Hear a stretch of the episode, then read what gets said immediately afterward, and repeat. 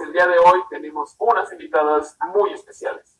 Ellas son Sofía, Camila y María. Démosles un fuerte aplauso, por favor.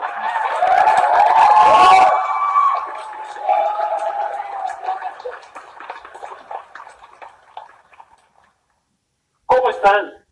Creo. Hola, muy bien. Emocionada. Bien. Excelente, comencemos. ¿Por qué están aquí? Quiero que alguien me escuche. Quiero sentir que me escuchan. Quiero que se sepa mi historia.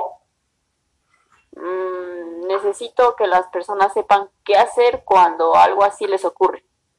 Quiero que las siguientes generaciones no sufran lo que yo sufrí. Mm, yo quiero formar parte del cambio. Quiero ser una persona que inspire a más personas a unirse a esta lucha. Quiero ser la voz que genere un cambio. Encantador. Estoy seguro de que aquí podrán sacarle provecho a sus experiencias. Sofía, empezamos contigo, ¿te parece? Cuéntanos tu historia, por favor. Claro, porque nada que alguien como yo no haya pasado, creo. Yo salí a trabajar como maestra. Daba clases a niños de primaria, del cuarto año, niños de entre 8 y 9 años. Nunca tuve problemas, ni con los padres, ni con los alumnos, ni con mis compañeros. Todo estaba bien. Un día, bueno, me sentí cómoda en ese ambiente le pedí a mi pareja que viniera a recogerme explicando mi jornada. Mm, solo para confirmar, esta pareja tuya es mujer, ¿cierto?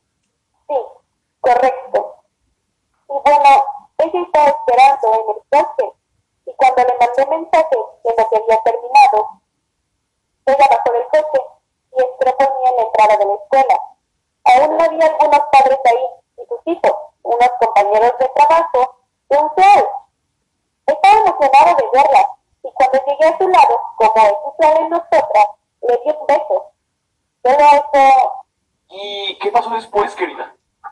Al día siguiente, algunos compañeros comenzaron a actuar extraño. Algunos me gritaban y otros me veían con cierta lástima, como pidiendo perdón con su mirada. Supuse que era por la noticia revelada, y yo pensé que esto con los días simplemente se olvidaría y todo volvería a la normalidad, pero estaba muy equivocada. ¿Las cosas empeoraron? Peor no pudieron estar. Con los niños no pasó nada. Parecía ser el único lugar seguro. Todo parecía absolutamente normal. Nunca cambiaron, salvo una o dos alumnas tal vez que parecían evitar el no hice ninguna suposición. Las cosas siguieron así por al menos tres días. Al cuarto día, todo, todo terminó derrumbándose. ¿Quieres unos minutos, linda? No, estoy bien. Puedo hacerlo. Al cuarto día, mi jefe me llamó a su oficina. Algo dentro de mí sabía lo que venía encima. Pero aún así me dirigí a su oficina, frente a alto, aunque por dentro me estaba muriendo de miedo. ¿Te regañó por demostrar afecto en público? Mm, Ojalá hubiera sido eso. Me dio una plática que parecía durar una eternidad. Hablaba mucho sin cosas. Parecía maravilloso. Me dijo que los padres habían ido a quejarse de mi comportamiento.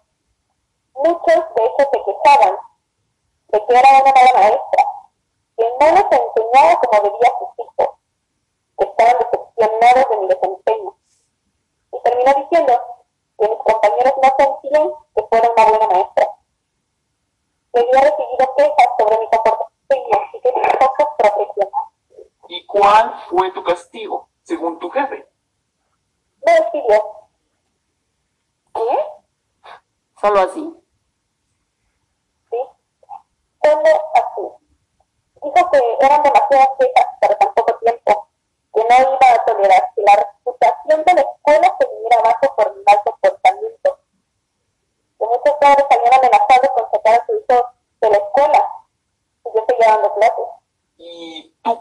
Nada.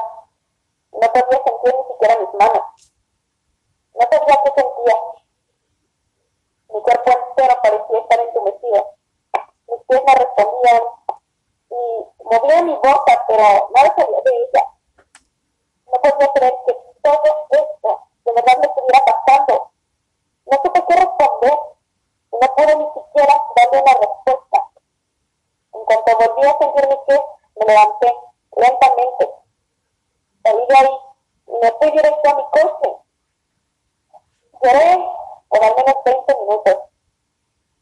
cuando llegué a casa, todo explotó.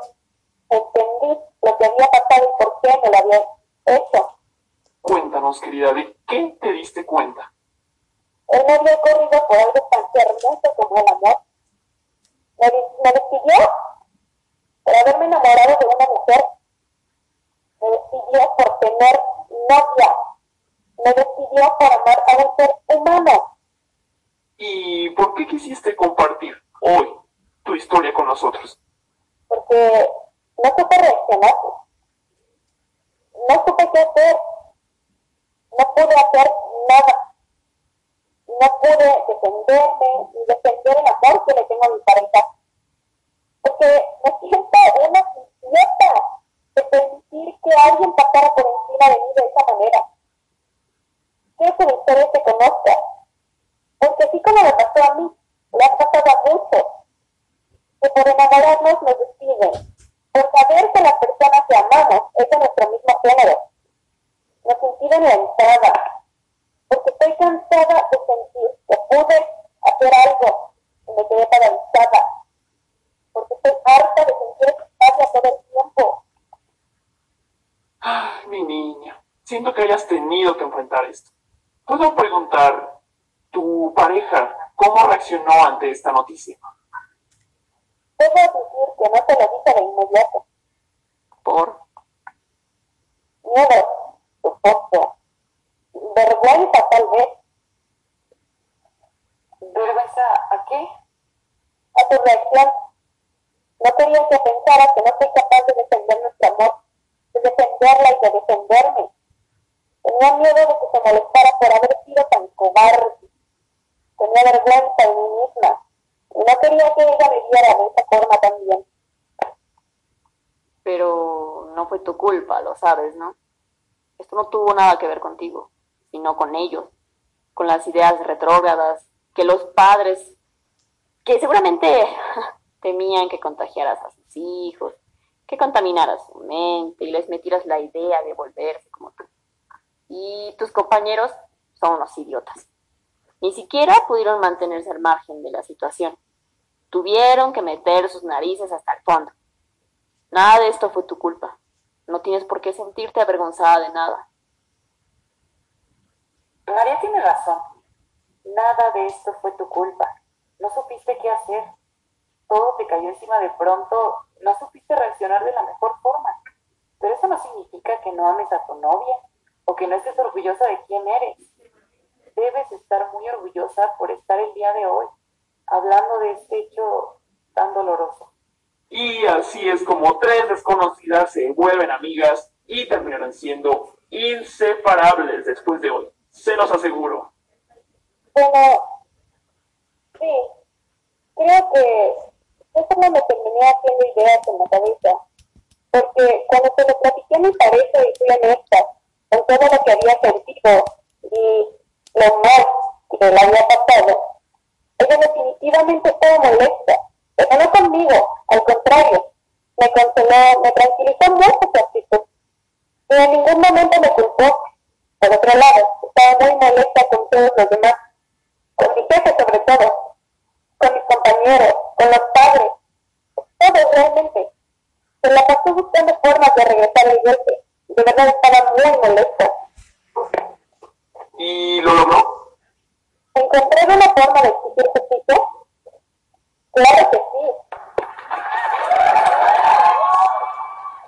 Uh, esto se pone emocionante, me encanta.